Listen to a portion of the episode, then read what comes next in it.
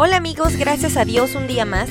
Espero estén bien donde quiera que se encuentren y les doy la bienvenida a un episodio más de Viviendo Juntos sin Enredos. Mi nombre es Andrea y estoy súper contenta de estar con ustedes. Como ustedes saben, seguimos en, este, en este encierro, en este confinamiento, seguimos en esta cuarentena que ya es más de, de 40 días, pero bueno, hay que, hay que siempre sacarle lo, lo mejor a todo. Cuando nosotros hacemos, les decía en el episodio pasado que cuando nosotros empezamos a hacer conciencia de cada una de las cosas que aportan a nuestra vida y nos hacen crecer como, como seres humanos, nos ayuda también a desarrollar ciertas habilidades o ciertas técnicas para empezar a resolver los problemas de distintas maneras. Entonces, ¿quiénes de ustedes en, esta, en este encierro, por decirlo así, no se le ha pasado que empiezan a, a calentarse los, los humores, empezamos a, a pasar de, de pequeñas desacuerdos a discusiones súper grandes y, y de pronto perdemos el control y empezamos a, a no ser nosotros mismos. El tema que yo quisiera hablar el día de hoy es cuando yo discuto con mi pareja, ¿Quién es realmente el que grita? ¿Si soy yo o es mi niño interior? ¿Ustedes se han pensado, se han puesto a pensar, perdón, en esta pregunta? Por lo general, cuando nosotros empezamos discutiendo o empezamos a subir de tono de voz, empiezan a haber ciertos cambios en nuestro cuerpo, nuestra voz empieza a acelerar, nos empieza a dar cierto tipo de ansiedad, empezamos sin, sin estar conscientes nuestro corazón empieza a latir más rápido y nuestra respiración se vuelve más intensa. Y también, no sé si ustedes se han fijado, que en la parte de la, de la sien hay, hay unas venitas como que empiezan a, a sobresalir, ¿no? O también en la parte del cuello. Entonces, cuando nosotros vemos a una persona, cuando estamos conscientes y vemos a una persona que muestra esos síntomas, es una alerta, es como, ok, esta persona está súper enojada y, mejor no le sigo. Pero cuando nosotros no estamos conscientes de eso, es donde si mi esposo o mi esposa grita más, se vuelve una competencia, yo voy a gritar más. ¿A qué quiero llegar? Me gustaría que imaginemos varios escenarios. En el primer escenario vamos a imaginarnos lo siguiente, cualquiera que fuera la, la causa para enojarnos. Si el hombre o la mujer está consciente de que el enojo no es la mejor solución o la mejor vía, entonces nosotros vamos a empezar a identificar estos cambios físicos en nuestra pareja.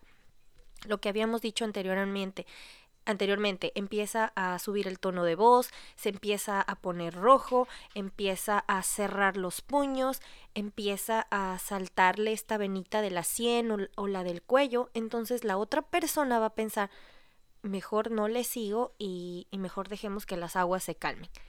En el, en el segundo escenario, imagínense si una de las dos personas no está consciente, automáticamente se vuelve esto una competencia y es donde mi esposo grita dos y yo grito seis.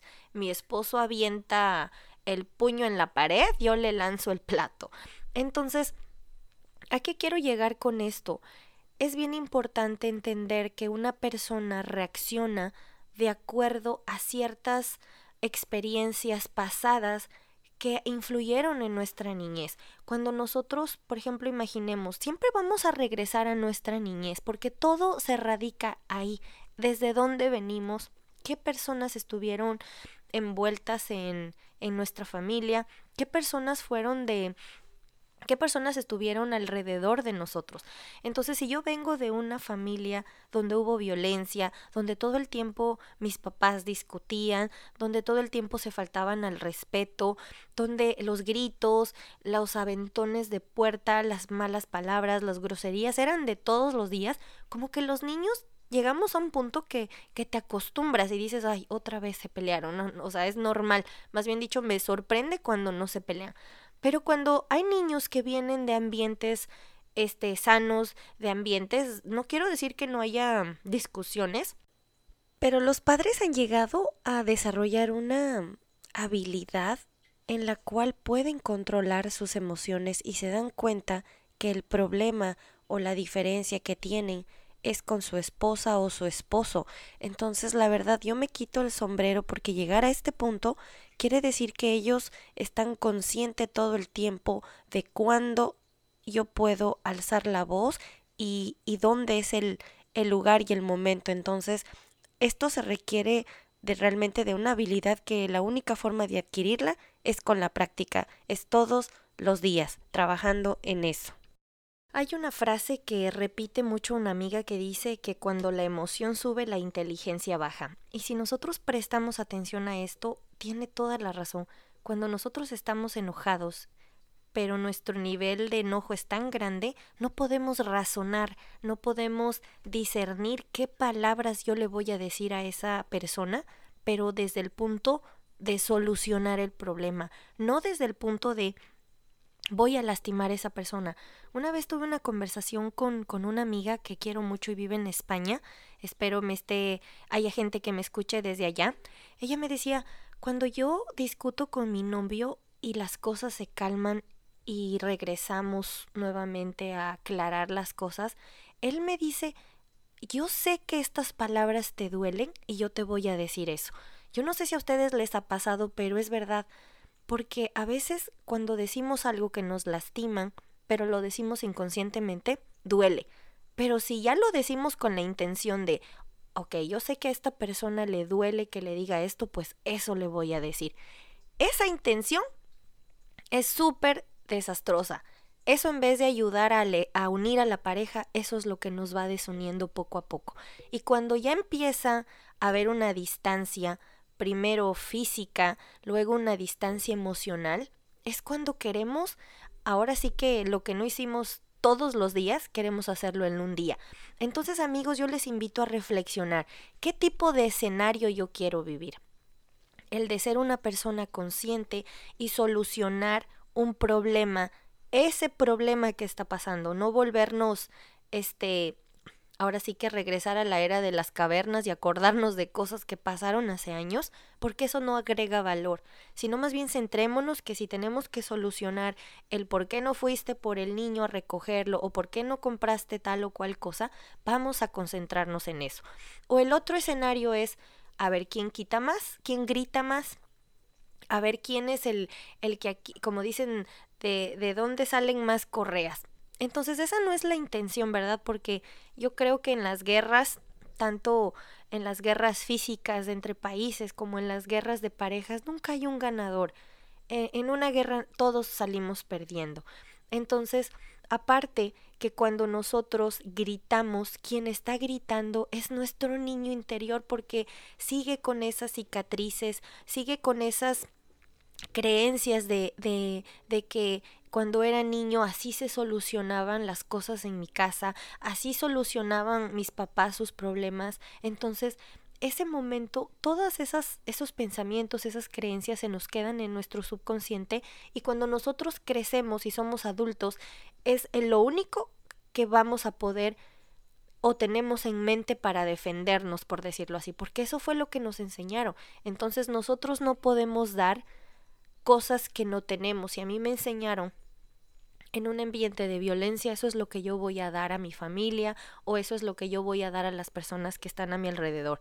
Si a mí me enseñaron estar en un ambiente de amor, en un ambiente de respeto, en un ambiente de, de que aquí se, aquí se respeta la casa, se respeta la persona con quien, está, con quien estás, entonces eso es lo que yo voy a dar. Acuérdense, no podemos dar lo que no tenemos. Entonces es responsabilidad de cada uno. Cada vez que tenemos o analicemos un tipo de pelea que hayamos tenido, no sé, hace, hace un día, hace dos, no, no lo sé, en esta cuarentena suele y, y suele pasar más de lo normal, que las peleas se han vuelto como un poquito más famosas, por decirlo así, porque como no tenemos a dónde salir, no podemos salir, no podemos ir a despejar nuestra mente en actividades como del trabajo o cosas que comúnmente hacíamos antes, pasamos todo el día encerrados. Aquí trabajamos, aquí somos maestras, somos mamás, somos, este, arreglamos nuestra casa, o sea, todo lo hacemos en el mismo lugar, entonces sí se, vuelve, sí se vuelve un ambiente hostil. y estos problemitas de la nada empiezan a salir con más frecuencia. Entonces yo les invito amigos a reflexionar en la noche cuando, cuando ya los niños se, se hayan ido a dormir. Pensemos un poquito y, y analicemos si realmente valió la pena la discusión que tuve el día de hoy, si realmente valió la pena haber discutido por algo tan pequeño y lo transformé en algo tan grande, porque eso es lo que estamos indirectamente enseñando a nuestros hijos. Entonces yo siempre digo que si no vamos a decir algo positivo o algo que ayude al crecimiento de la relación, mejor no digamos nada. Las palabras salen sobrando. Las palabras deben ser palabras que me ayuden a mí a crecer. Pero eso también sí, les invito a que las parejas cuando hayan terminado el día o haya, o haya terminado este, la, la discusión y estén un poco más calmados, reflexionen y, y empiecen a, a pedirse perdón si es que es necesario.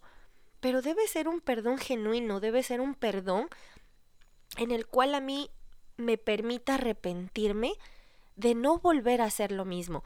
No sé si yo soy de las personas que tiendo a ofender, tiendo a, a, decir groserías, a decirle cosas a mi esposo o a mi esposa que lo, lo van a humillar. Esas cosas no podemos volver a decirlas porque no sé si a ustedes les pasa que cuando un niño dice, mamá, yo te prometo que no voy a hacer esto, y lo vuelven a hacer, y, y, otra vez piden disculpas y piden perdón, y ustedes dicen, está bien, te perdono, y por tercera vez lo vuelven a hacer, cuarta, quinta, sexta vez, ya no, ya no le, ya no causa la misma emoción, es decir, ya no les creemos. Entonces eso pasa con las parejas cuando me, cuando, por ejemplo, en una discusión lo humillaste, le faltaste el respeto, pasó pasó la pelea y luego le dices, oye, perdóname, no quise defenderte, no quise decirte eso y la, la, esposa o el esposo dice, está bien, no te preocupes, y a la siguiente vez otra vez lo mismo, otra vez lo mismo, entonces eso se vuelve como un juego, es, es un, o sea, dicen, ya cámbiale, ¿no? O sea, estás con el mis lo mismo todo el tiempo, ya no te creo, o sea, ya no te creo. Entonces aquí ya las palabras no funcionan. Va, lo que va a funcionar van a ser los actos si yo de verdad me arrepentí y de verdad yo quiero cambiar, yo le voy a demostrar a mi esposa que voy a empezar a controlarme. Ojo, que no digo que nunca se eh, debe haber una diferencia, siempre la va a haber, porque somos seres completamente diferentes. Pero al unir nuestras habilidades, formamos una sola persona. Entonces, yo no puedo pretender de que mi esposo se parezca a mí o que yo me parezca a mi esposo pero lo que sí puedo hacer es que con cada cual, cada cosa que nos hace diferentes, vamos a tomar lo mejor y vamos a, a, unir nuestras ideas, a unir nuestros sueños, nuestras metas, y ese conjunto nos va a llevar a una sola meta que es fortalecer nuestro matrimonio. Entonces, es importante también que cada quien haga un autoanálisis y examine un poquito cómo fue su niñez, cómo eran sus papás, cómo trataba tu papá a tu mamá, cómo trataba tu, tu mamá a tu papá.